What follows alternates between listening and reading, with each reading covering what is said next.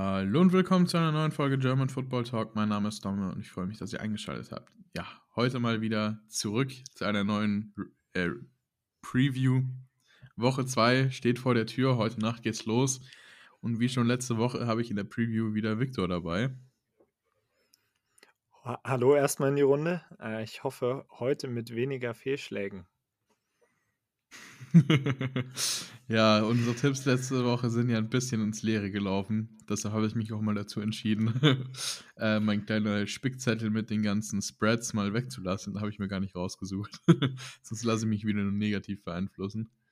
Ähm, ja, das stimmt. Da lässt wir, man sich echt.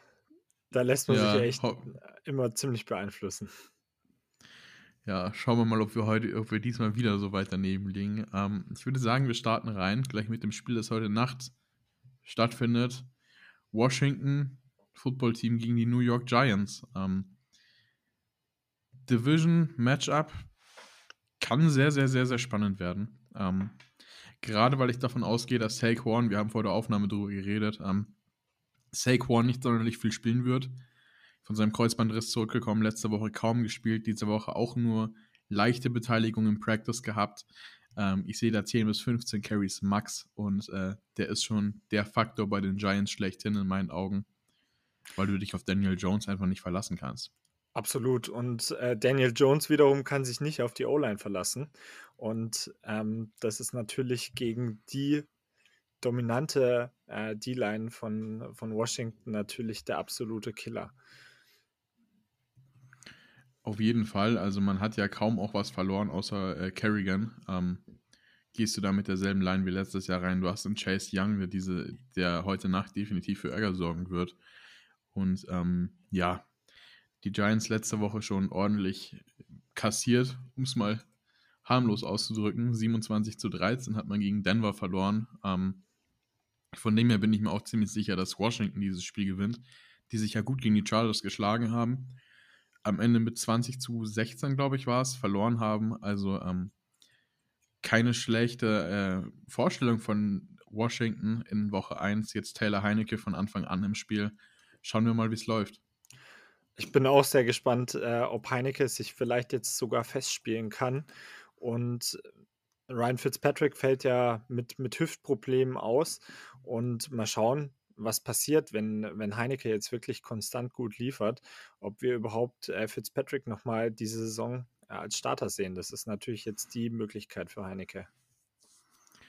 Ja, da würde ich gleich anschließen. Ähm, tatsächlich glaube ich nicht. Ähm, er ist ja nicht die ganze Saison verletzt, er würde wieder zurückkommen. Aber ich fand Taylor Heineke tatsächlich letztes Jahr in den Playoffs schon sehr stark. Und ähm, ich fand ihn jetzt auch, als er reingekommen ist, gegen die Chargers nicht schlecht. Also ich kann mir gut vorstellen, dass er sich festspielt. Ich kann es mir auch sehr gut vorstellen. Das ist natürlich jetzt echt eine, eine goldene äh, Möglichkeit für ihn. Und ähm, ich bin auch sehr, sehr gespannt, ob er seinen, seinen Number One Receiver äh, jetzt heute besser findet gegen die wirklich starke Secondary von den Giants. Mhm. Ähm, für mich war ähm, Scary Terry noch ein bisschen ja, underpresented im letzten Spiel. Ich weiß nicht, wie, wie du das gesehen hast. Nee, ich war auch sehr überrascht. Also ich glaube, die ganze erste Halbzeit keinen einzigen Catch gehabt. Ähm, Dann trotzdem, dafür aber einen schönen. richtig. Was für ein Catch. Also das siehst du auch nicht alle Tage. Ähm, in meinen Augen ähm, glaube ich nicht, dass Gary Terry diese Woche auch so schwach in Anführungszeichen aussehen wird. Ich denke mal, der wird von Anfang an gefeatured werden. Man wird wahrscheinlich ähnlich zu dem zurückgehen, was man letztes Jahr gemacht hat. Da war Scary Terry ja mit Abstand die Nummer 1 Waffe in der Offense. Ähm, ich kann mir auch vorstellen, dass es einfach damit zusammenhing, dass äh, Fitzmagic raus musste, verletzt und das den ganzen Gameplan ein bisschen äh, durcheinander geworfen hat. Ähm, ist ja auch verhältnismäßig viel mehr gelaufen worden als sonst. Von dem her glaube ich, dass man Scary Terry heute öfter sehen wird. Ja, was auf jeden Fall spannend ist oder sehr schade auch für Scary Terry, äh, ist, dass Curtis Samuel auf, auf IR äh, gelandet ist und ähm, ja, damit die die große Wide Receiver Hoffnung, so als, als Number One, äh, Number Two Receiver, der, dass die erstmal ausfällt. Also ich bin mal gespannt, ähm, ob sich da in Washington jemand als Nummer zwei jetzt ähm, ja, mittelfristig etablieren kann. Genau, äh, recht viel mehr würde ich zu dem Spiel auch gar nicht mehr sagen. Ähm, wie gesagt, ich gehe mit Washington. Wie sieht es bei dir aus? Ich gehe auch mit Washington allein aufgrund der starken äh, D-Line. Sollte das eigentlich kein Problem werden. Aber ich könnte mir, äh, könnte mir vorstellen, dass es ein enges Spiel wird, je nachdem, wie stark Heineke ähm, tatsächlich auftritt. Dann würde ich sagen, gehen wir gleich weiter zu äh, Steelers gegen Raiders, äh, Sonntag 19 Uhr. Ähm, auch ein sehr, sehr spannendes Team, äh, Spiel. Zwei sehr spannende Teams, bei denen wir wahrscheinlich erwartet hätten, dass der Rekord eher andersrum aussieht. Beide mit einem Sieg gestartet. Ähm, ja, habe ich so nicht kommen sehen. Ich ehrlich gesagt auch nicht. Ähm, hat mich dann doch beeindruckt, wie stark die Steelers Defense auch wieder war. Im Prinzip hat die Steelers Defense ja, ähm, ja das Team eigentlich getragen, weil die Offense ja wirklich überhaupt nicht gelaufen ist. Die O-Line, wie wir schon erwartet hatten, war sehr löchrig und auch das Run-Game war nicht gerade überzeugend. Und dazu Big Ben wirklich mit einer ja, eher suboptimalen Leistung. Ähm, deswegen das wird, wird eine spannende, spannende Partie gegen die, die Raiders, die auch wiederum überrascht haben, mit einer Defense, die man ja so nicht auf dem Schirm hatte. Also der, der Pass Rush hat mich auf jeden Fall überzeugt, vor allem, weil man sagen muss, äh, es wurde nicht viel geblitzt und dass trotzdem so viel Druck ähm, gemacht werden konnte, war durchaus für mich sehr überraschend. Wie geht es dir damit? Ähm, ich bin tatsächlich sehr gespannt. Also, ähm, die Raiders sind nach, ich habe ja das Spiel gesehen gegen die Ravens. Ähm, es hat mich dann schon sehr überrascht, wie stark vor allem die Defense war, aber auch die Offense, die in meinen Augen stark unter Penalties gelitten hat. Ähm, Grüße an Alex Leatherwood an der Stelle. Also, ja. Rookie Mistakes. Ja, aber ganz anders. Also, ich glaube, mindestens zwei Fallstarts die der, ich glaube, ein Vollstart, ein Holding und noch irgendwas. Also, ja, ist sein Debüt, kann passieren, muss auf jeden Fall besser werden, aber sonst sehe ich ähm, vor allem mit der Defense ähm, die Raiders hier tatsächlich vorne. Also, Max Crosby hat aufgespielt wie sonst noch was. Genauso wie Karl Nassib, der ja dann auch richtig stark gespielt hat. Er und Yannick Ngakwe sind im Moment noch questionable, genau wie Denzel Perryman, aber ich denke, dass die bis Sonntag alle geklärt sind. Ähm, Josh Jacobs questionable, aber auch bei ihm gehe ich davon aus, dass er spielt. Ähm, und dann muss ich ehrlich sagen, ähm, ja, die Offense hat mich brutalst überzeugt. Also Hunter Renfro gefühlt die Anspielstation Nummer 1 gewesen, wenn es in die entscheidenden Downs ging. Ähm, und Darren Waller sowieso. Also 19 Targets, 10 ja. Receptions. Das sind jetzt auch Zahlen, die siehst du als Titan nicht alle Tage. Ja, sehr, sehr beeindruckend. Und was mir auch gefallen hat, dass man ja, äh, Kenyon Drake als äh, Number Two äh, Running Back auch, auch stark im Passspiel eingesetzt hat. Also der hatte ähm, fünf Receptions ähm, mit 59 Yards. Ähm, das ist auf jeden Fall wirklich nicht schlecht für einen Running Back. Ähm, ich bin mal gespannt, ob, ob einfach durchs Run-Game auch noch ein bisschen mehr kommt, weil Josh Jacobs mit äh, 10 Carries und 34 Yards, das ist natürlich nicht das unbedingt, was du von deinem Star Running Back gerne haben wollen würdest. Ähm, mal schauen, ob, ähm, ja, ob, die, ob die Steelers ähm, das einfach ähm, ja, diesen Trend weiter äh, fortsetzen können, dass, dass, dass es bei den Raiders im, im Run-Game nicht so, nicht so gut läuft. Ähm, und bin dann mal sehr gespannt, wie die äh, Steelers Secondary mit ähm, den Raiders Waffen in der, äh, in der Offense zurechtkommt.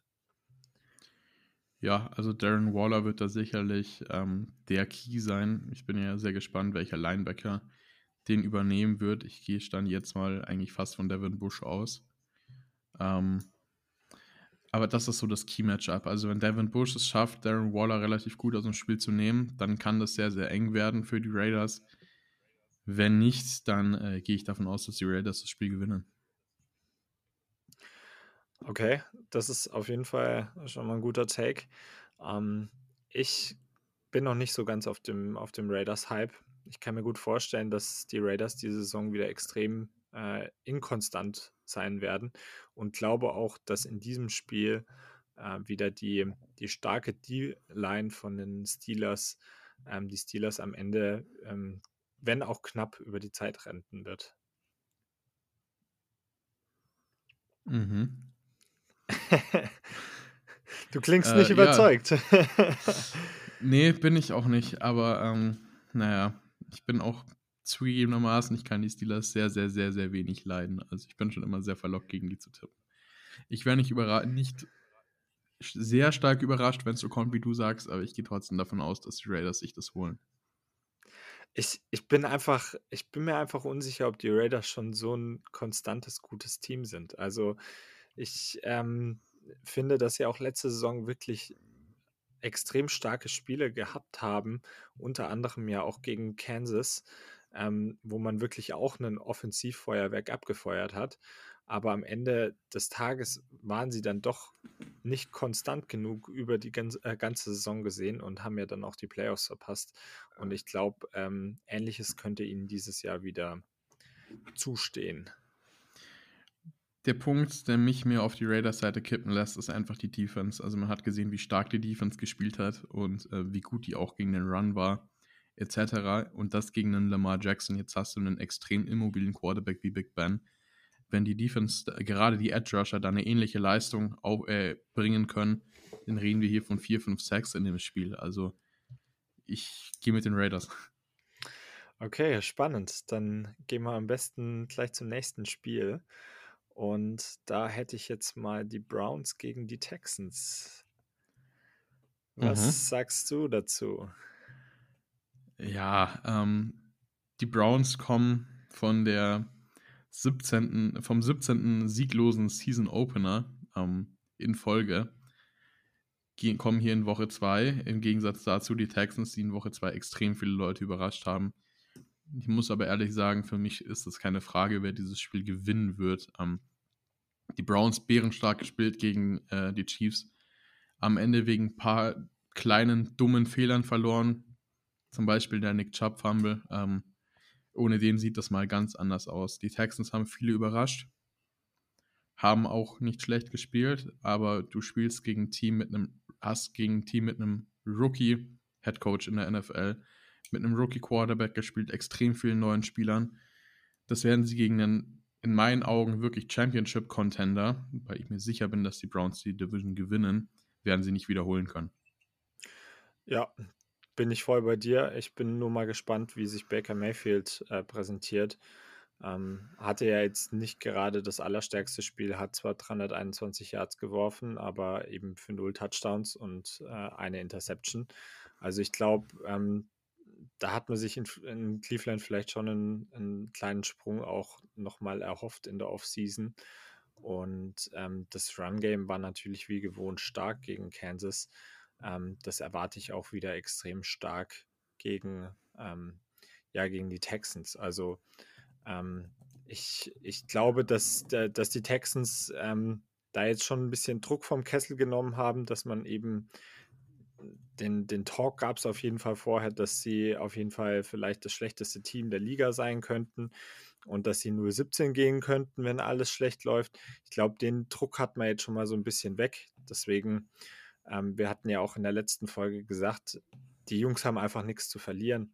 Aber am Ende des Tages, die Browns sind einfach auf allen Positionen gut besetzt, ähm, haben gute Tiefe und können auch solche Ausfälle wie den von OBJ, der jetzt die zweite Woche in Folge ausfällt, gut kompensieren, weil ja unter anderem ähm, ihr, ihr Rookie-Wide Receiver Anthony Schwarz äh, Schwartz, ich weiß gar nicht, wie man es ausspricht richtig, ähm, auf jeden Fall schon gut überzeugt hat ähm, und äh, gute Stats aufgelegt hat mit, mit drei Receptions und ähm, 69 Yards. Also gehe ich eindeutig mit den Browns. Ich bin ein sehr großer Baker Mayfield-Believer. ähm, ja, 0-1 sieht immer kacke aus, gar keine Frage. Ähm, gut, 75% Completion, äh, Completion Percentage sind da schon deutlich ansehnlicher. Ähm, ich glaube, dass er diese Woche überzeugender spielen wird, auch wenn es gegen die Defense geht, die in Woche 1 die meisten Picks hatte.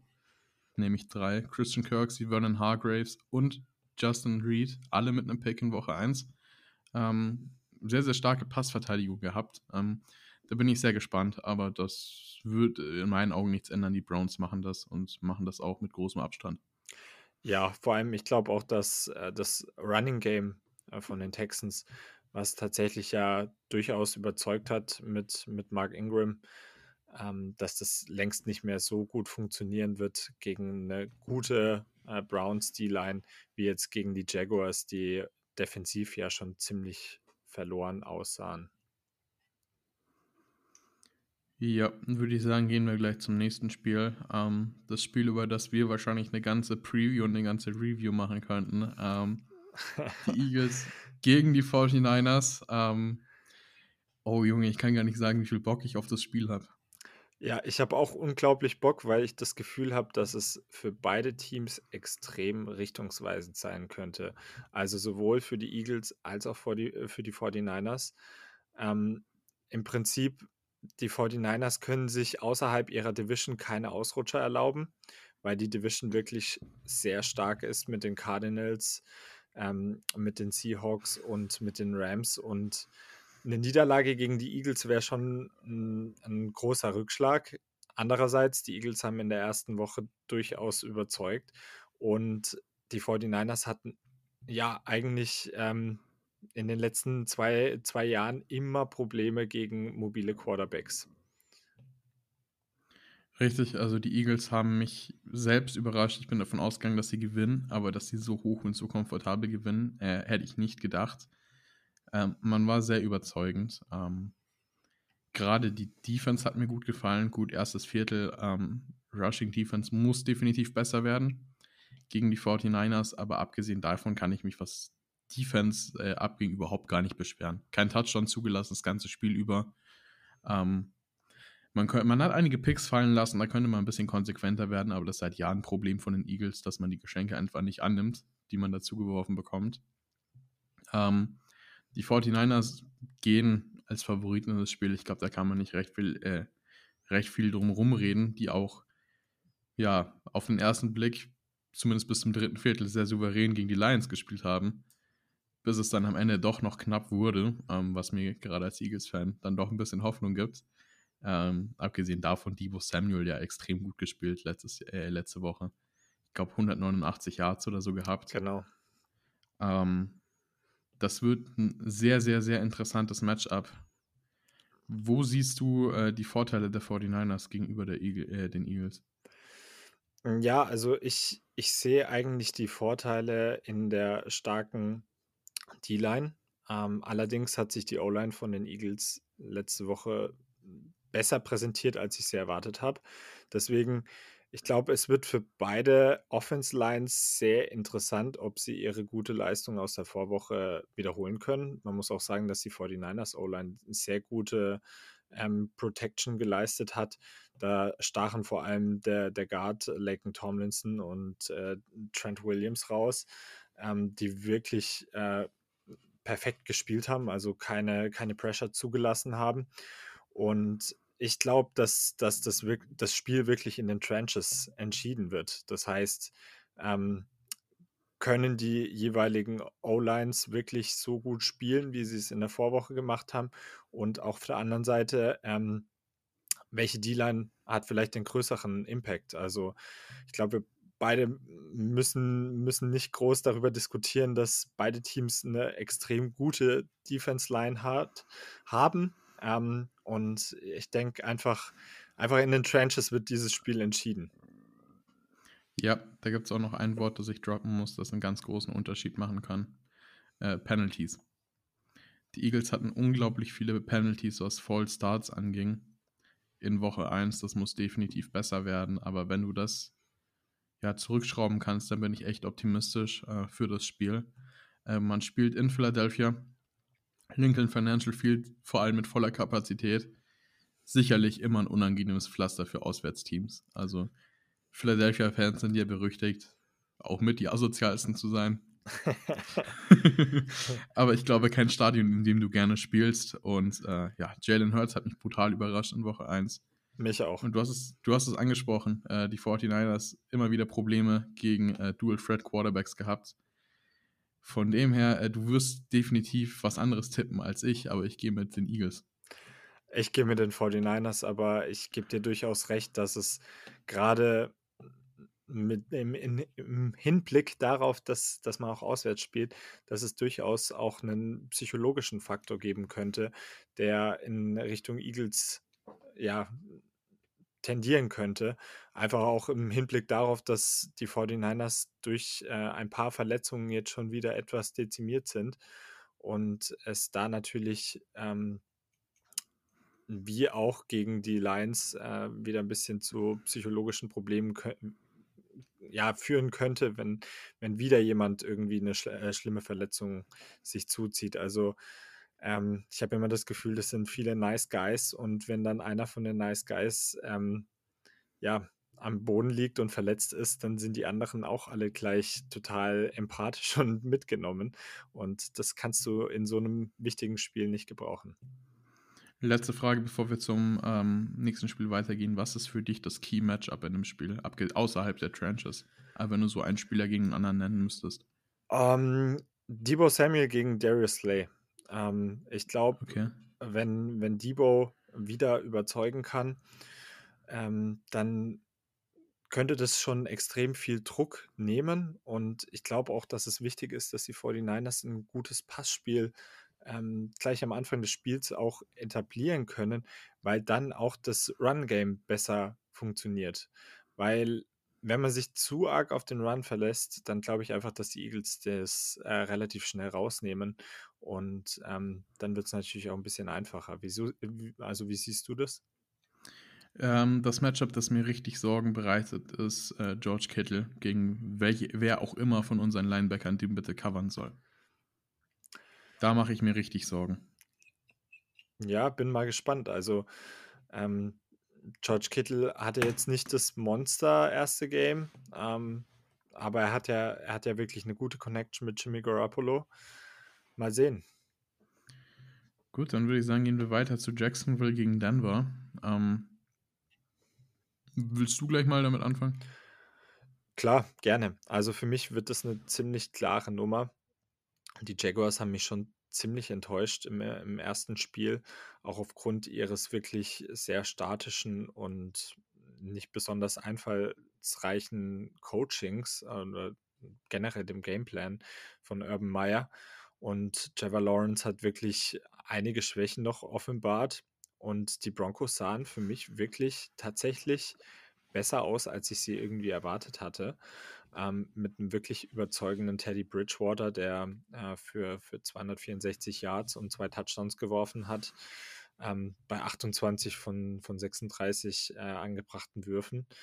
Ähm, dazu mit einem wirklich starken Melvin Gordon, ähm, den, glaube ich, viele nicht mehr so dominant auf dem, Schirm hatten.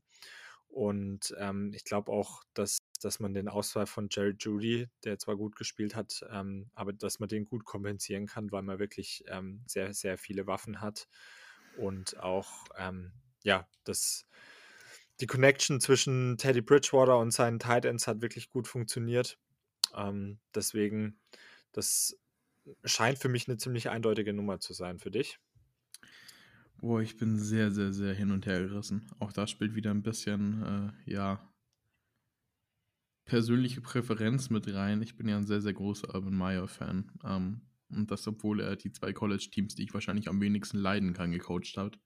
Nämlich Florida und Ohio State. Ähm, in meinen Augen ist es ein grandioser Coach und du hast ein grandioses Quarterback-Prospect mit Trevor Lawrence. Und so scheiße sieht das Team an sich auch nicht aus, ne?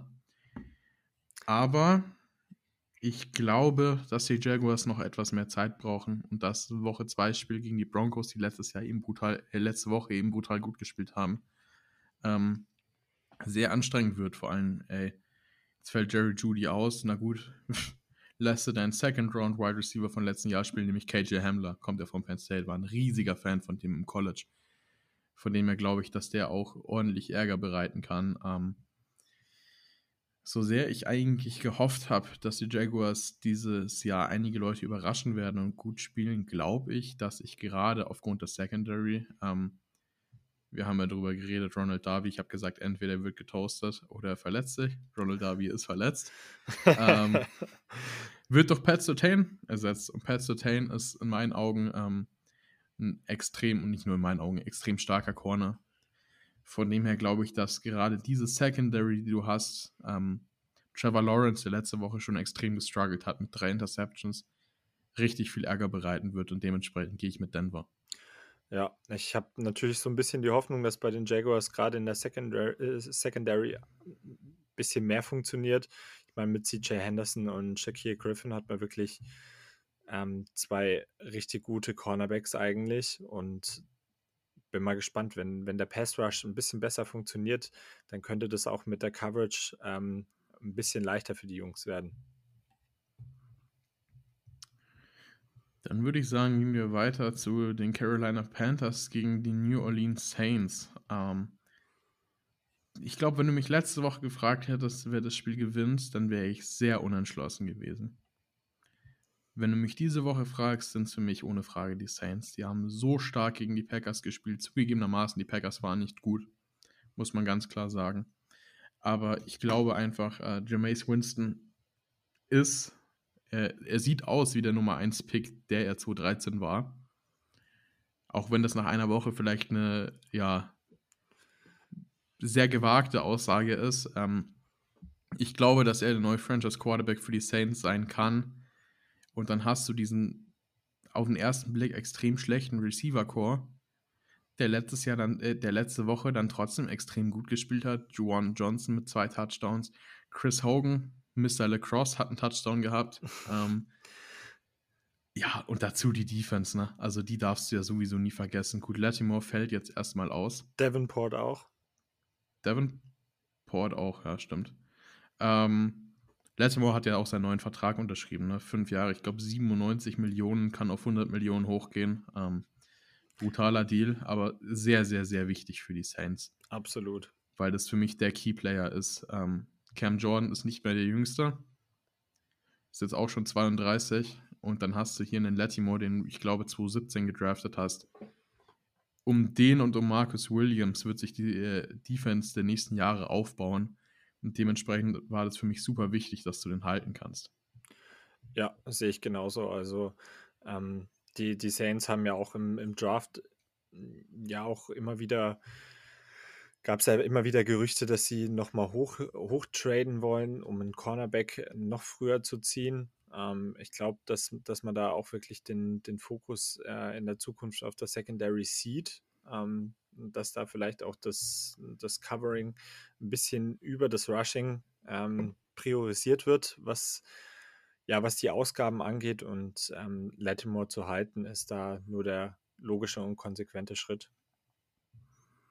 Ähm, andererseits muss ich auch sagen, dass die Panthers mich ein bisschen positiv überrascht haben letzte Woche. Ähm, ich hätte mir das Spiel dann doch knapper vorgestellt. Sam Darnold sah nicht schlecht aus, bis, er, bis auf den einen komischen Fumble, den sie in der Red Zone der Jets hatten. Ansonsten, ähm, wie gesagt, sie haben ein sehr junges Team. Ich kann eigentlich nur dasselbe sagen wie letzte Woche. Sehr junges Team. Und der Unterschied zwischen Floor und Ceiling, was die Defense abliefert, ist riesig. Wahrscheinlich der größte in der ganzen NFL. Deshalb sind die für mich von Spiel zu Spiel eigentlich echt eine Wundertüte, weil für mich hängt von der Defense ab, wie sie spielen. Ja, sehe ich genauso. Und mit McCaffrey, der ja, ja nach, nach der letzten Saison, wo er sehr viel verletzt war, der direkt wieder beweisen konnte, wieso er ähm, so extrem wichtig ist und wieso er ein ähm, ja, Top 3, Top 2, Top 1 äh, kann man sehen, wie man will, aber eigentlich definitiv Top 3 äh, Running Back in der Liga ist, konnte das direkt wieder beweisen, ähm, hat dann 21 Carries auch direkt gehabt. Das ist natürlich ein gutes Signal, äh, nicht nur für alle Fantasy-Besitzer ähm, von McCaffrey, sondern auch an ja, für, für alle äh, Carolina-Fans, dass er einfach vollkommen fit ist und dass man mit ihm rechnen kann diese Saison. Ähm, ich gehe mit den Saints. Mit wem gehst du? Auch. Ähm, für mich auch relativ klar, auch wenn äh, ich das ähnlich sehe wie du, dass mich die Panthers ähm, positiv überrascht haben. Aber ich glaube, sie werden jetzt gegen die Saints ähm, schon, schon an ihre Grenzen stoßen und ähm, dementsprechend glaube ich auch, dass die Saints zwar nicht mehr so dominant wie, wie letztes Wochenende, aber durchaus ähm, respektabel gewinnen werden. Mhm. Gehen wir weiter zu Colts gegen Rams? Gerne. Ähm, ja, die Colts, ähm, haben mich letzte Woche etwas enttäuscht, aber bei denen ist auch schon wieder ein ähm, bisschen die Pest. Also ich habe mir gerade den Injury, Injury Report für Woche 2 angeschaut. Ähm, da sind 1, 2, 3, 4, 5, 6, 7, 8, 9, 10, 11 Spieler gelistet. Ähm, ein Großteil davon auch Starter, ne? Also Eric Fischer, Quinton Nelson, Braden Smith, Quiddy Pay, Muhammad ist drin, Darius Leonard ist drin, Xavier Rhodes ist drin. Äh, T.Y. Hilton auf IR, ähm, von denen werden nicht alle spielen. Und äh, dann spielst du gegen die Rams, die ähm, ja gegen nicht allzu starke Bears zugegebenermaßen, aber trotzdem echt ein offensives Feuerwerk hier abgeliefert haben. Und die basically mit ihrem ganzen Team kommen. Also sie haben zwei Starter noch questionable mit äh, Sebastian Joseph Day und Ashawn Robinson, aber im Endeffekt ähm, sehe ich da nicht viel Land für die Colts. Vor allem, weil mir das so sehr gefällt, was man mit Jalen Ramsey macht. Ich gehe auch davon aus, dass man es das weitermacht. Ich habe es in der Preview schon angesprochen. Diese Star-Position, die man aus dem College jetzt versucht zu integrieren in die Defense der Rams und Jalen Ramsey einfach nicht mehr zu diesem Island Corner zu machen, zu dem keiner wirft, finde ich so genial. Ja, es ist halt ein bisschen verschwendetes Talent, wenn du ihn halt wirklich nur auf der einen Seite hast und ähm, jeder jeder einigermaßen intelligente Quarterback in der Liga, der vermeidet natürlich äh, Ramsey um alles in dieser Welt. Und ich denke, Ramsey konnte, konnte wirklich beeindrucken und äh, hat, hat einen großen Ta Anteil daran gehabt, äh, wieso die Bears so zahnlos waren äh, in der Offense in Week One. Ja, vor allem, wenn du dir die Receiver ähm, von den Colts diese Woche anschaust. Wie gesagt, T.Y. Hilton ist auf IR. Pittman, Zach Pascal, Paris Campbell, da brauchst du keinen äh, Jalen Ramsey, um die zu covern, um das jetzt mal ganz hart zu sagen. Da ist er in so einer Hybrid-Rolle viel mehr, viel besser aufgehoben, kann viel mehr ins Spiel eingreifen. Und jetzt hast du, abgesehen von Aaron Donald, der ja sowieso schon absolut für Havoc sorgt, da vorne in der D-Line, hast du jetzt eigentlich auch schon im Second Level zum Teil Jalen Ramsey rumrennen, der ja ein brutaler Playmaker ist. Und einer der besten Defensive Player in der NFL. Sowieso der beste Corner, aber generell einer der besten Defensive Player. Ähm, von dem her sehe ich da wenig Land für die Colts. Ja, zumal man sagen muss, dass äh, die Rams Offense natürlich äh, in Week One ähm, ja total überragt hat und auch wirklich ähm, Stafford ein sehr solides oder sehr gutes Spiel hatte mit, mit 321 Yards und drei Touchdowns. Ähm, für mich war so ein bisschen die Überraschung, dass Daryl äh, Henderson wirklich ähm, ein sehr respektables Spiel hatte und dass er auch vor allem fit war. Das war ja in der Vergangenheit nicht immer der Fall. Ähm, auch überraschend, dass Sony Michel so eine kleine Rolle hatte, aber wenn du einfach ja, äh, den Ball auch so gut innerhalb der Offense äh, zu deinen Wide Receivers verteilst, dann brauchst du halt vielleicht auch nicht mehr unbedingt das Playmaking ähm, aus, aus dem Backfield. Und wenn du einen Cooper Cup hast, der, der über 100, 100 Yards äh, äh, received und ähm, ja, einen Robert Woods, der ja eigentlich noch recht unauffällig war in, in Game One, ähm, dann hast du da echt viele Waffen und ich bin wirklich gespannt, ob die Rams ähm, weiter so dominant auftreten werden am Wochenende. Gut, ähm, dann, wenn ich es richtig rausgehört habe, wir gehen beide mit den Rams. Ja. Würde ich sagen, suchst du das nächste Spiel aus? Ja, für mich ein sehr spannendes Spiel. Äh, Dolphins gegen Bills. Ähm, in erster Linie sehr spannend, weil ich überhaupt nicht weiß, was passiert, wenn Josh Allen äh, am Wochenende wieder schlecht spielt. Deswegen, für mich war es ein bisschen erschreckend, weil für mich war er mehr der Josh Allen aus 2019 als der Josh Allen aus 2020. Und er hat wirklich einfachste Pässe nicht eingebracht und war wirklich ein bisschen, bisschen shaky und unkonzentriert irgendwie.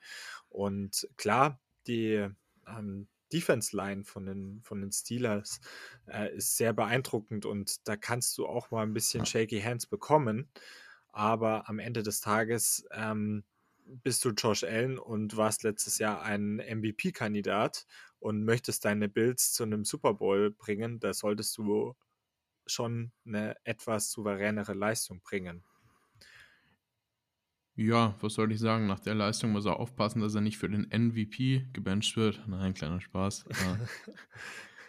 also, so gern ich mich auch über Mitch Trubisky lustig mache. Ähm, der ist natürlich überhaupt gar keine Gefahr. ähm, nee, aber Josh Allen ähm, hat mich auch sehr enttäuscht. Ich habe es noch gesagt in der Preview. Ähm, junger Quarterback, gerade seinen neuen Vertrag bekommen. Du siehst es oft, da geht es erstmal einen kleinen Schritt zurück. Man hat es auch bei Carson Wentz gesehen. Du hast es bei Jared Goff gesehen. Ähm, die kriegen einen neuen Vertrag und es geht einen Schritt zurück. Ähm, von dem her, ich glaube, dass er sich wieder fängt, einfach weil er das Talent dafür hat. Es war ja auch wirklich einer, äh, wenn du dir die Odds anschaust, einer der Top-Kandidaten für MVP dieses Jahr.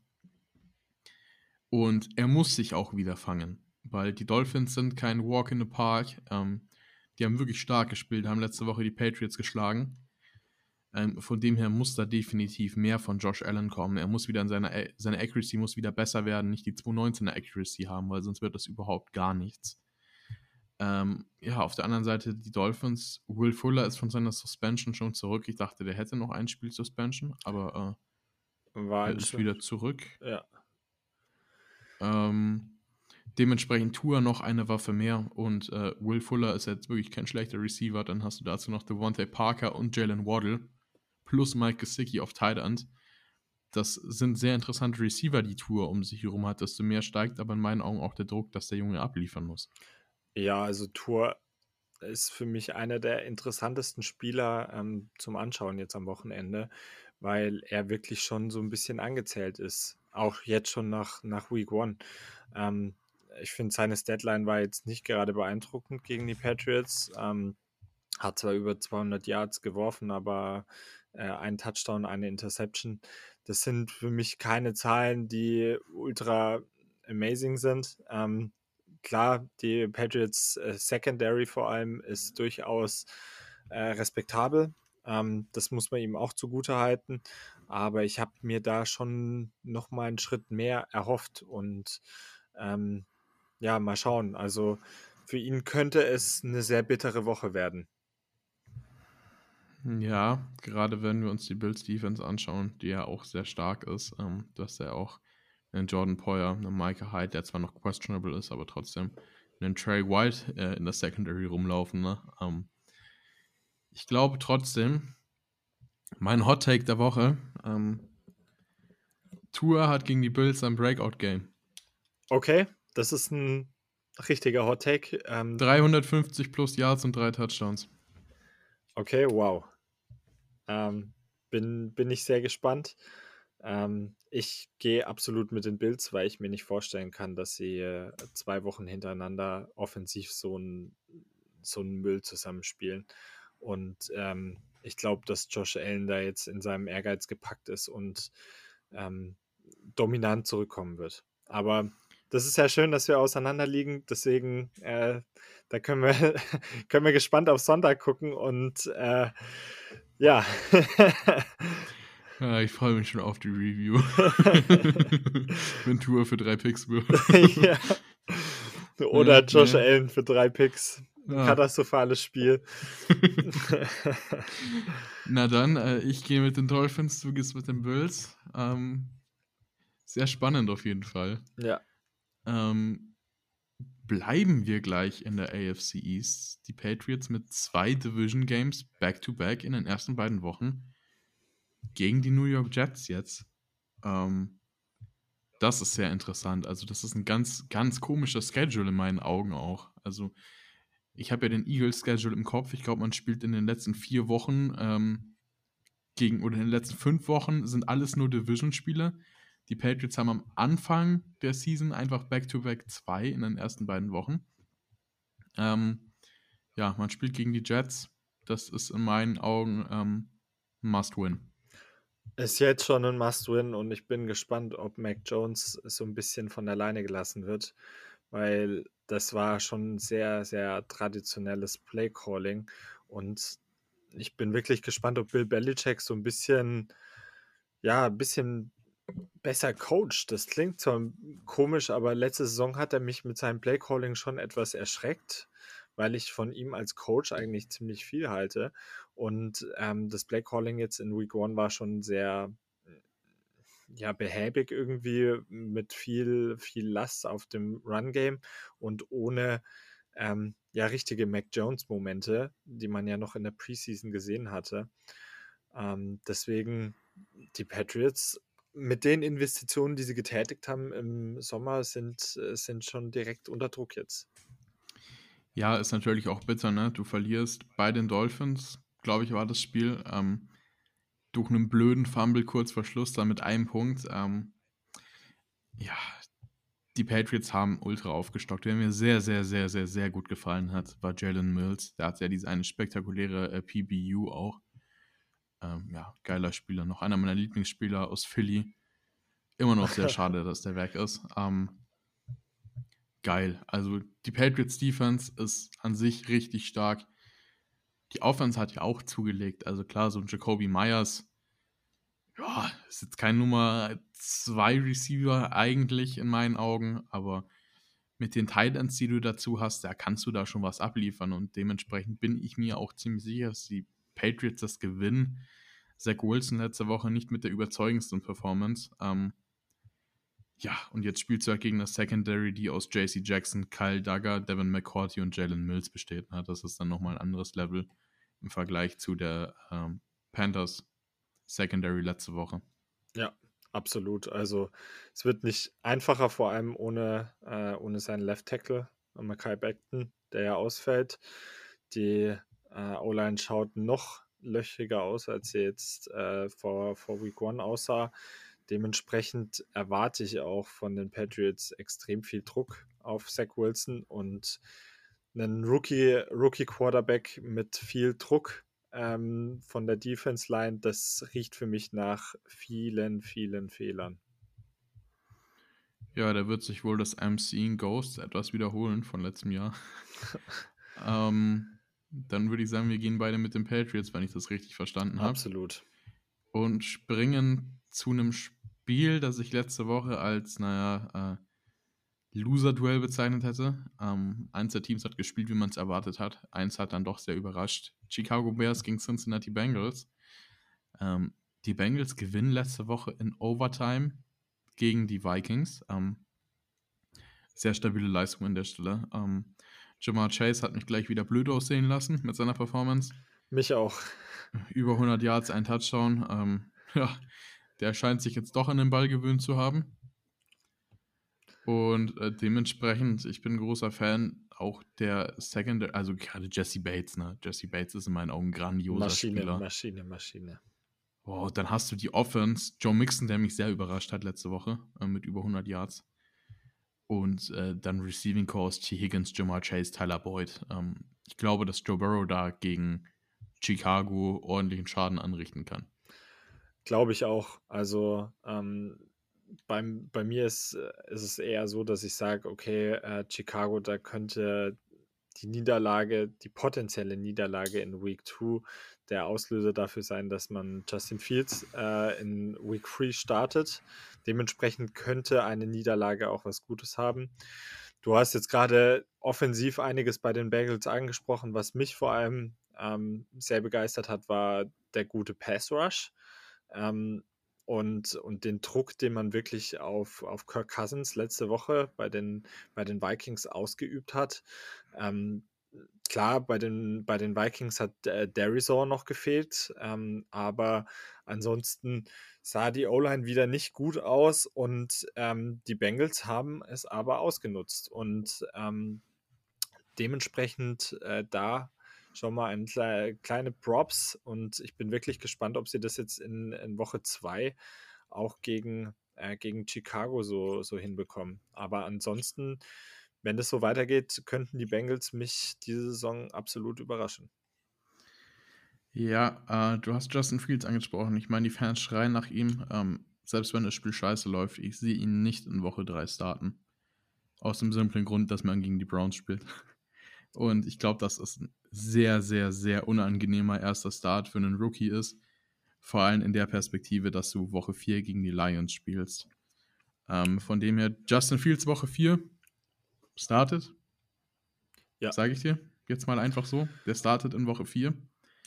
Ähm, der, ja, die Bears werden das Spiel verlieren. Da bin ich mir sehr, sehr sicher.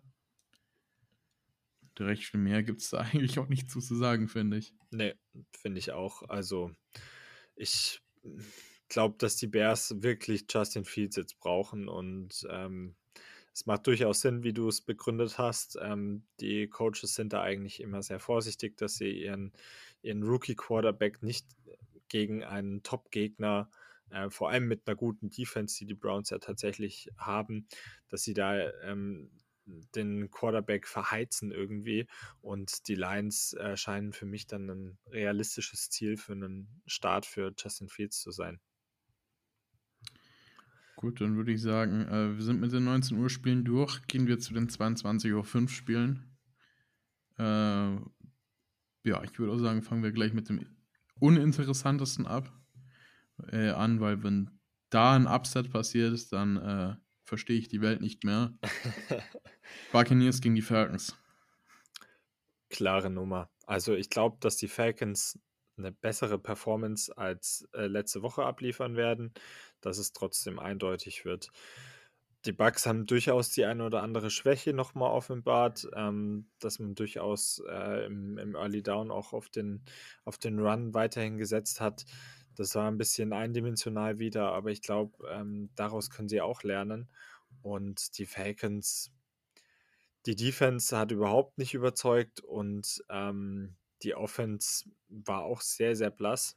Ähm, nur sechs Punkte gemacht in Week One. Ähm, das ist natürlich mit den Namen, die man da auf dem, auf dem Feld stehen hat, äh, ja, das gleicht schon einem, einem Desaster.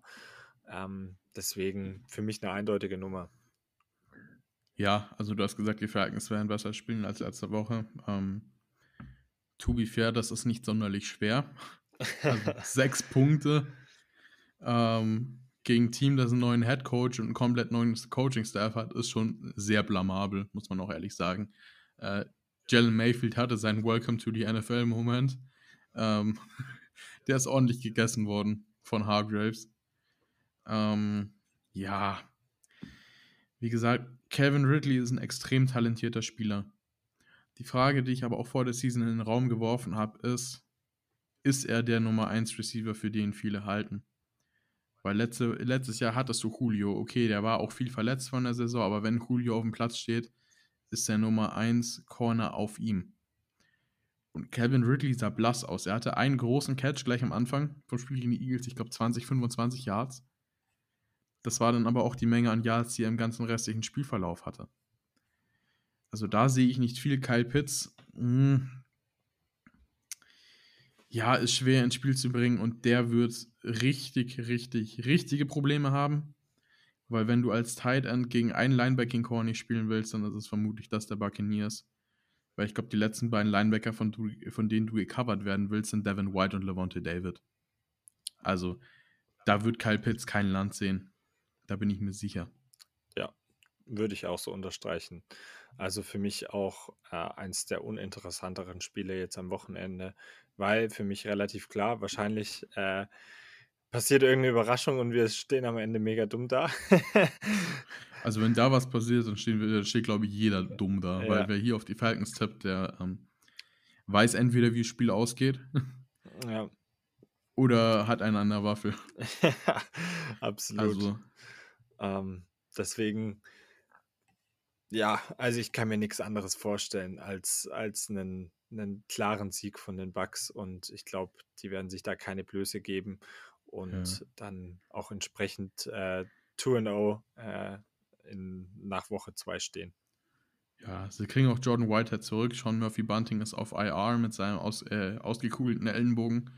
Äh, fällt jetzt mal mindestens drei Wochen aus. Genaue, äh, genaue Zeit ist dann noch nicht bekannt, aber ja, die Buccaneers werden da nichts anbrennen lassen. Von dem her, ähm, wenn ihr die 22 Uhr Spiele schaut, schaut lieber die anderen, die sind deutlich interessanter.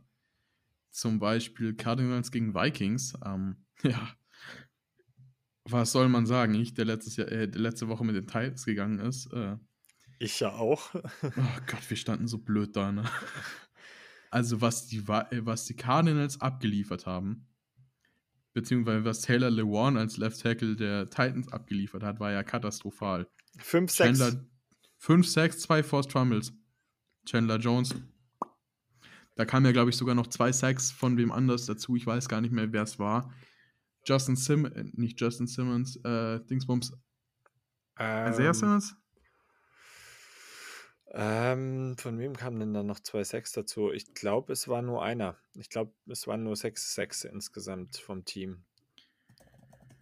Äh, ich schaue gleich Also nach. Simmons hatte eine Interception. Hatte eine Interception, genau. Das Genau. wollte ich gerade sagen. Also nach der wirklich Ähm. enttäuschenden letzten Saison konnte er da durchaus, durchaus überzeugen. Ähm, ansonsten hat die, hat die Defense auf jeden Fall einen, einen guten Eindruck hinterlassen und ähm, ja, die Edition von JJ Watt scheint sich bisher auszuzahlen. Also, ich hätte es nicht gedacht und ich bin auch gespannt, ob JJ Watt äh, eine 17-Spiele-Saison bis zu den Playoffs so durchhält. Aber wenn er fit bleibt, ja, ähm, dann werden wir, glaube ich, noch mehr Monster-Performances von Chandler Jones sehen. Hashtag Pay this man. Hm. Ähm, du hattest recht, es war noch ein Sack, der war von Michael Dogby. Äh, die beste Aktion war ja sowieso, ähm, Chandler Jones saß draußen, Steve Keim, der GM der Cardinals, geht zu ihm, gibt den Handshake und was, was macht Chandler Jones? Er schlägt Steve Keim schön auf seine Hosentasche. ja, der Junge hat sein Geld verdient und äh, den würde ich schnell extenden, wenn ich Cardinals GM wäre, weil wenn ich das das ganze Jahr rauslaufen lasse, dann äh, holt sich den jemand anderes und zwar für äh, deutlich mehr Kohle als jetzt. Also, ich glaube, da brauchen wir nicht drüber reden, dass er sich einen fetten Vertrag verdient hat. Und den wird er auch bekommen, ob jetzt bei den Cardinals oder woanders. Äh, es wird eine Franchise geben oder es wird viele Franchises geben, die viel Geld für ihn auf den Tisch legen würden. Ja, zur Cardinals Defense, Junge, die haben Derrick Henry gegessen. Ich glaube, der hatte in der ersten Halbzeit einfach negative Rushing Yards. Ähm, ich kann mir nicht vorstellen, dass es Delvin Cook anders ergehen wird. Wenn du, wenn du Derrick Henry bei 58 Yards hältst, dann warst du als Defense einfach erfolgreich. Vor allem, wenn du dann siehst, dass äh, ein AJ Brown und ein Julio zusammen noch nicht mal 100 Yards auf den, äh, auf den Deckel bekommen haben und der, der Leading Wide Receiver bei den Titans äh, Chester Rogers war, dann ähm, hast du als Defense Coordinator, als Defense Player, hast du alles richtig gemacht. Ja, also, du hast gesagt 58 Yards. Von den 58 Yards waren, glaube ich, 40 in Trash Time irgendwann im vierten Viertel, als die Cardinals mit 25 vorne waren. Also, das muss man auch mal dazu sagen. Ähm, und für mich sind die Vikings, es, geht, es hängt sehr viel vom Laufspiel ab. In meinen Augen brauchen die ein gutes Laufspiel, damit Kirk Cousins äh, mehr Möglichkeiten hat, Justin Jefferson und Adam Thielen gut anzuwerfen. Ähm, Das ist ja immer, auch- ja, ist ja immer die Sache, wenn du, ähm, und das sind die Vikings ja ein Spiel, äh, also ein, ein Team sind, was sehr vom Play-Action lebt, dann brauchst du ein gutes Running Game. Und wenn das nicht da ist, dann kommst du auch nicht gut ins Play-Action. Ja, für mich auch äh, die Cardinals grundsätzlich überlegen. Also die Offense und Defense sehe ich beides besser als bei den Vikings. Ähm, wenn Kyler Murray an der Form festhält, die er hatte in Woche 1, ähm, ist das für mich definitiv ein Kandidat, den du im Auge behalten musst. Ich habe es vor der Season gesagt, äh, ist ja jedes Jahr schon seit letztem Jahr immer hoch in den Betting Odds, dass der MVP wird. Äh, dieses Jahr könnte es Realität werden.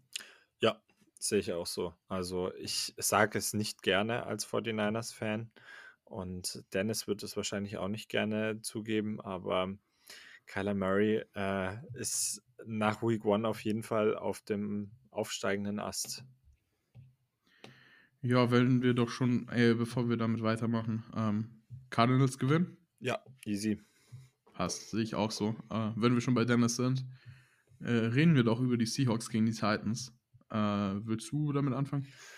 Ja, ist natürlich ein super spannendes Spiel. Die Seahawks haben sich äh, sehr souverän in Woche 1 präsentiert, meiner Meinung nach. Haben eigentlich einen, einen Must-Win gegen, gegen die Colts geholt.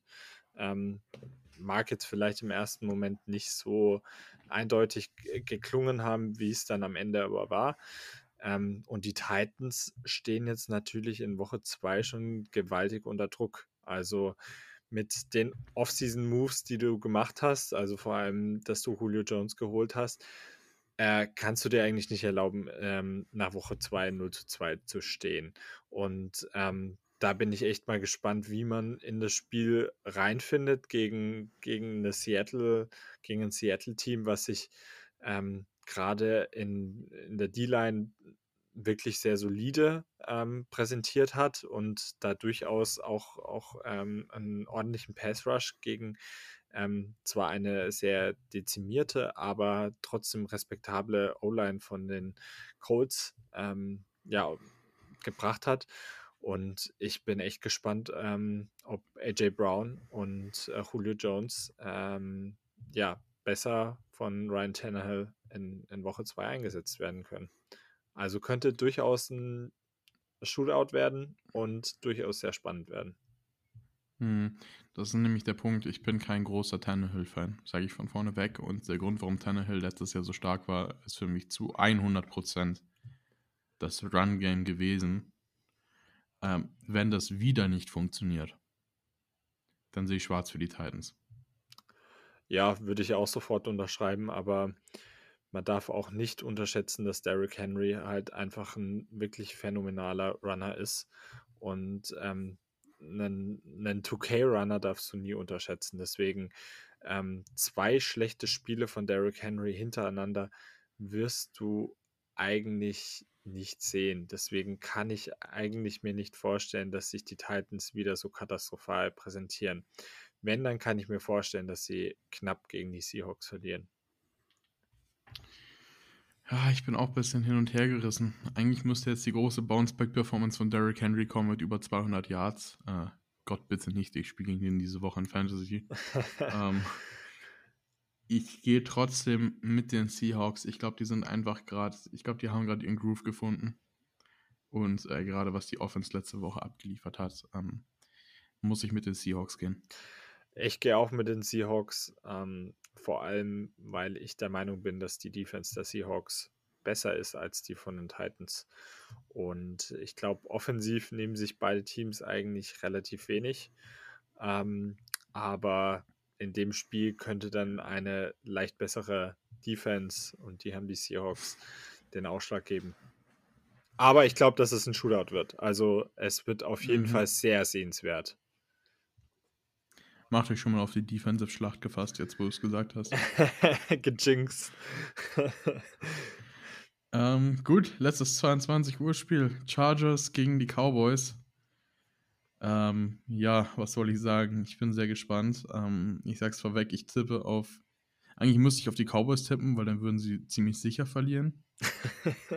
Aber äh, ich gehe jetzt einfach mal mit den Chargers in der Hoffnung, dass ich tatsächlich mal recht habe. Man spielt auch im SoFi Stadium. Gut, äh, bringt dir jetzt als Chargers wahrscheinlich relativ wenig, weil die größte Fanbase hast du ja bekanntlich nicht. Ähm, die Chargers haben sich gut verkauft gegen Washington, fand ich letzte Woche. Ähm, Justin Herbert, ziemlich durchwachsenes Spiel, aber da wird er definitiv besser spielen, da bin ich mir sehr, sehr sicher. Die Cowboys auf der anderen Seite sehr stark gespielt gegen Tampa. Ähm, sind aber auch viel über die Defense gekommen. Ne? Da hattest du einige Turnover, ähm, die das Spiel dann im Endeffekt so knapp gemacht haben. Jetzt hat sich gestern der Marcus Lawrence im Training den Fuß gebrochen. Fällt laut Head Coach äh, Mark, äh, Mike McCarthy für significant, significant Time aus. Ähm, der wird definitiv fehlen, vor allem weil der gegen Tampa extrem stark war. Ähm, von dem her glaube ich fast, wen man loben muss, ist Trevor Dix, der hat brutal gut gespielt. 0,0 Passer Rating erlaubt. Ähm, ja, freut mich als Eagles-Fan natürlich so überhaupt nicht. Ähm, aber abgesehen von dem, ähm, mach ich, macht mir die Defense jetzt ein bisschen Sorgen. Ich fand Micah Parsons, ich war ein bisschen hin und her gerissen. Ich fand, er ist ziemlich schlecht ins Spiel gekommen. Später hatte der ein paar wirklich gute Aktionen, auch sehr, sehr gute Reads. Gerade äh, davon auszugehen, dass er ein Rookie ist, äh, war ordentlich stark. Ähm, ja, aber ich glaube, dass die Defense äh, mir zu wenig gibt und dass die Chargers Offense diese Woche aufdrehen wird und dementsprechend gehe ich mit den Chargers. Ich gehe auch mit den Chargers, ähm, weil bei den Cowboys in der D-Line jetzt tatsächlich wenig los ist. Randy Gregory ist ja auch schon out. Das ist ja auch schon bekannt. Und du hattest es angesprochen mit, mit Lawrence, der wird ähm, den Cowboys auf jeden Fall sehr fehlen. Und wenn einfach vorne, vorne der Druck nicht da ist, dann wird es ähm, sowohl für die Linebacker als auch ähm, für die ganze Secondary deutlich schwieriger ähm, zu covern. Und ich glaube, da haben die, ja, haben die Chargers einfach gute Waffen. Also, ob es ein Austin Airkeller ist, der, der aus dem Backfield auch ähm, gute Routen läuft und auch ähm, ja einfach gefährlich im Passspiel ist, ob es ein Keenan Allen ist, ähm, ein Mike Williams oder ähm, jetzt auch der, der Rookie Josh Palmer. Da sind einfach einige gefährliche Leute dabei und ähm, ich kann mir nicht vorstellen, dass äh, die Cowboys einfach mit, mit den ja, mit den Verletzungsproblemen, die sie einfach ähm, in der Defense zu kämpfen haben, da das, das Ganze kompensieren können. Die Offense wird wahrscheinlich wieder eine super Leistung bringen, aber ich glaube, das wird am Ende nicht reichen. Ähm, vor allem, wenn die Chargers, äh, gut, jetzt sind drei ihrer vier DBs im Moment noch questionable, aber ähm, ja, Donnerstag sagt über Sonntagabend Spiele meistens relativ wenig aus. Ich gehe mal davon aus, dass alle spielen. Ähm, Dervin James wird den Cowboys extreme Probleme bereiten. Ähm, sowieso ein grandioser Spieler, der damals viel zu spät im Draft gegangen ist. Absoluter Stil für die Chargers. Wenn der dieses Jahr fit bleibt, ähm, Comeback Player of the Year? Gut, nee, es geht an Dak, vergiss es. Blöde Frage, es geht an Quarterback. Ähm, gut, streichen wir das. Äh, die Chargers gewinnen. Ja, unterschreibe ich. Sehe ich auch so. Dann sind wir schon bei dem letzten Sonntagsspiel, 2.20 Uhr absoluter Banger. Da werde ich dann mal wieder bis 6 Uhr in der Früh vom Fernseher sitzen, weil wir haben um 2.20 Uhr die Ravens gegen die Chiefs. Sehr spannendes Spiel. Ähm, wobei ich glaube, dass es ähm, am Ende dann doch ähm, ja recht deutlich für die Chiefs auch ausgehen könnte. Das wäre natürlich jetzt ein katastrophaler Start so für, äh, für die Ravens, wenn die 0-2 starten.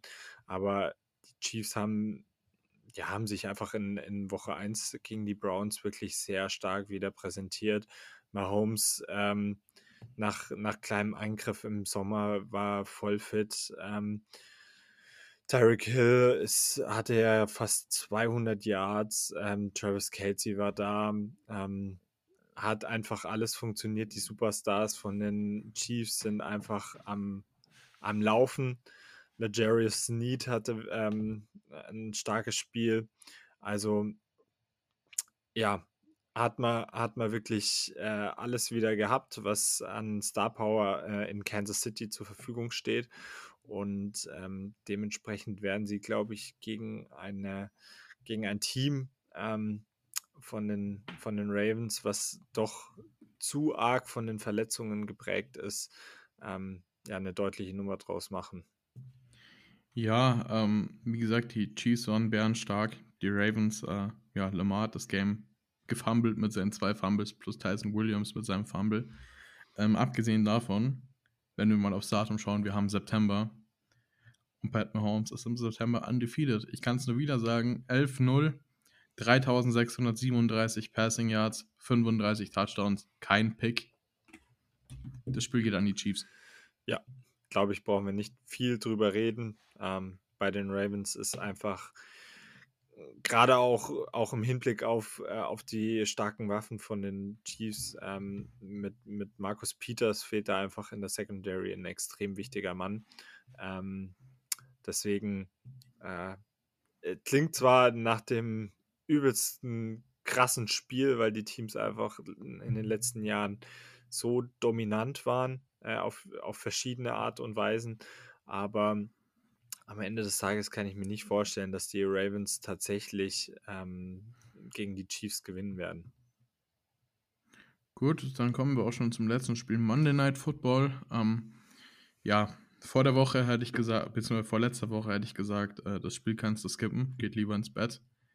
Jetzt muss ich sagen, ist es Not gegen Elend. Ich weiß nicht, ob ihr euch das anschauen wollt. Äh, die Rede ist von Packers gegen die Lions.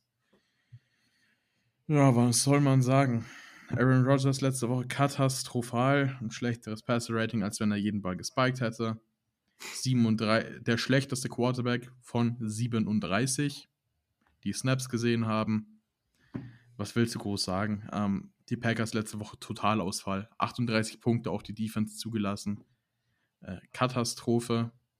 Die Lions, naja, sind die Lions. Haben sich erst übel abschießen lassen gegen die Niners, sind dann doch stark zurückgekommen, aber pff, Alter, auf das Spiel habe ich ja mal überhaupt gar keinen Bock. Ja, also äh, du, ich glaube, ich habe so viel Bock, wie Aaron Rodgers jetzt gegen die Saints hatte. also lustloser kann man eigentlich nicht auftreten und ich weiß nicht, ob das einfach pure Arbeitsverweigerung war oder ob Aaron Rodgers einfach, ja, einfach nicht motiviert ist. Also es ist für mich äh, keine Frage, dass Aaron Rodgers immer noch einer der besten Spieler in der NFL ist, so. Aber ähm, da, da, ändert auch so eine, so eine schlechte Week One Performance nicht. Aber für mich ist wirklich die Frage, ob er, ob er den Trade jetzt noch durch schlechte Leistungen noch zusätzlich forcieren möchte oder ob er jetzt sich vielleicht doch noch mal zusammenreißt und sagt, okay, one last dance, ähm, wir führen das hier in Green Bay doch noch mal im, im Guten äh, auseinander, dass es nach der Saison ähm, getrennte Wege gehen wird. Das ist jedem wahrscheinlich jetzt relativ klar, aber ähm, ich kann mir irgendwie nicht vorstellen, dass Aaron Rodgers sich so auseinandernehmen lassen möchte ähm, in seinem letzten Jahr in Green Bay. Ja, sollte man aufpassen, dass sie ihn nicht am Ende noch benchen, weil ganz ehrlich, das Verhältnis zwischen ihm und dem Front Office ist ja echt am Arsch. Und dann hast du dann Jordan Love sitzen, den du letztes Jahr gedraftet hast. Von dem her, äh, ich wäre nicht überrascht, wenn es so weitergeht, wenn er gegen Ende der Saison gebencht wird. Wäre natürlich eine Hausnummer. Habe ich auch schon mit Dennis drüber geredet in der, Preview, äh, in der Review. Aber ja, ich muss auch sagen, ganz ehrlich, ähm, der Packers Pass Rush war nicht so vielversprechend. Und äh, wenn ich mir anschaue, die Lions, Line sieht ja auch nicht schlecht aus, ne? Penay Sewell, ja. der super gespielt hat letzte Woche. Dann hast du Halapulivati Vaitai, der auch immer solides spielt. Frank Ragnow. Ähm, generell TJ Hawkinson. Der Hawkgott war zurück, Alter. Der hat ja letzte Woche abgeliefert wie sonst noch was. Ich glaube, acht oder neun Catches gehabt. Und das Run-Game war da. Ähm, Und das Run-Game war da. Das hat mich vor allem erstaunt, weil die Niners ja eigentlich ähm, ja eine doch sehr gute D-Line haben. Und äh, Swift und Jamal Williams sahen richtig, richtig gut aus. Also ähm, ja, ich glaube, ich glaube, es könnte ein Spiel werden für Rogers, äh, um sich zu rehabilitieren. Andererseits ist es auch äh, ein Spiel, was vielleicht jetzt doch knapper sein könnte, als man jetzt vor zwei Wochen oder so äh, vorher geschätzt hätte. Ja, ähm, Ifiato Milifonwu spielt statt Jeff Okuda, der sich ja, ich glaube, ein Achillessehnenriss was zugezogen hat. Ja, ist sehr bitter ähm, in Und, der zweiten ja, Saison. Das stimmt. Allerdings, äh, Milifonwu war mein Nummer 3 Corner äh, im Draft. Von dem her bin ich super gespannt, wie der spielt. Ähm, naja, was soll ich am Ende groß sagen, äh, wenn ich meinen Tipp, den ich jetzt sagen werde, vor zwei Wochen abgegeben hätte? Äh, hätte, hätte man mich wahrscheinlich einweisen lassen. Ähm, Lions gewinnen. Okay, ähm, ich äh, habe eigentlich schon die Tendenz, dass Rogers äh, in seinem Ego ein bisschen gekränkt wäre, wenn er jetzt tatsächlich gegen die Lions verlieren würde. Und dann auch daheim. Ja, deswegen glaube ich schon, dass äh, er eine bessere Performance bringen wird. Aber lass es mich so formulieren, ich wäre nicht überrascht, wenn jetzt wieder ähm, wenig los wäre bei Green Bay und es nach der Woche vielleicht noch zu einem größeren Verwürfnis Verwerfnis kommen würde und die Lions vielleicht jetzt tatsächlich äh, überraschen könnten. Aber aktuell gehe ich noch mit Green Bay. Okay, du gehst mit Green Bay, ich mit den Lions. Dann haben wir unsere paar unterschiedlichen Predictions. Äh, dann werden wir ja sehen am Dienstag bzw. Mittwoch, wer recht hat mit all unseren Tipps. Ähm, dann würde ich sagen, war es das auch für heute. Ähm, die Preview kommt dann vermutlich Dienstag oder Mittwoch, je nachdem, wie es zeitlich rausgeht. Ähm, an alle Zuhörer, danke fürs Zuhören und äh, Victor, willst du noch irgendwas sagen? Nee, hat Bock gemacht und äh, ich hoffe, dass wir diese Woche ein bisschen richtiger liegen, ähm, weil Week oh, One war schon ein bisschen frustrierend. Auf jeden Fall. Dann bis zum nächsten Mal und ciao. Ciao.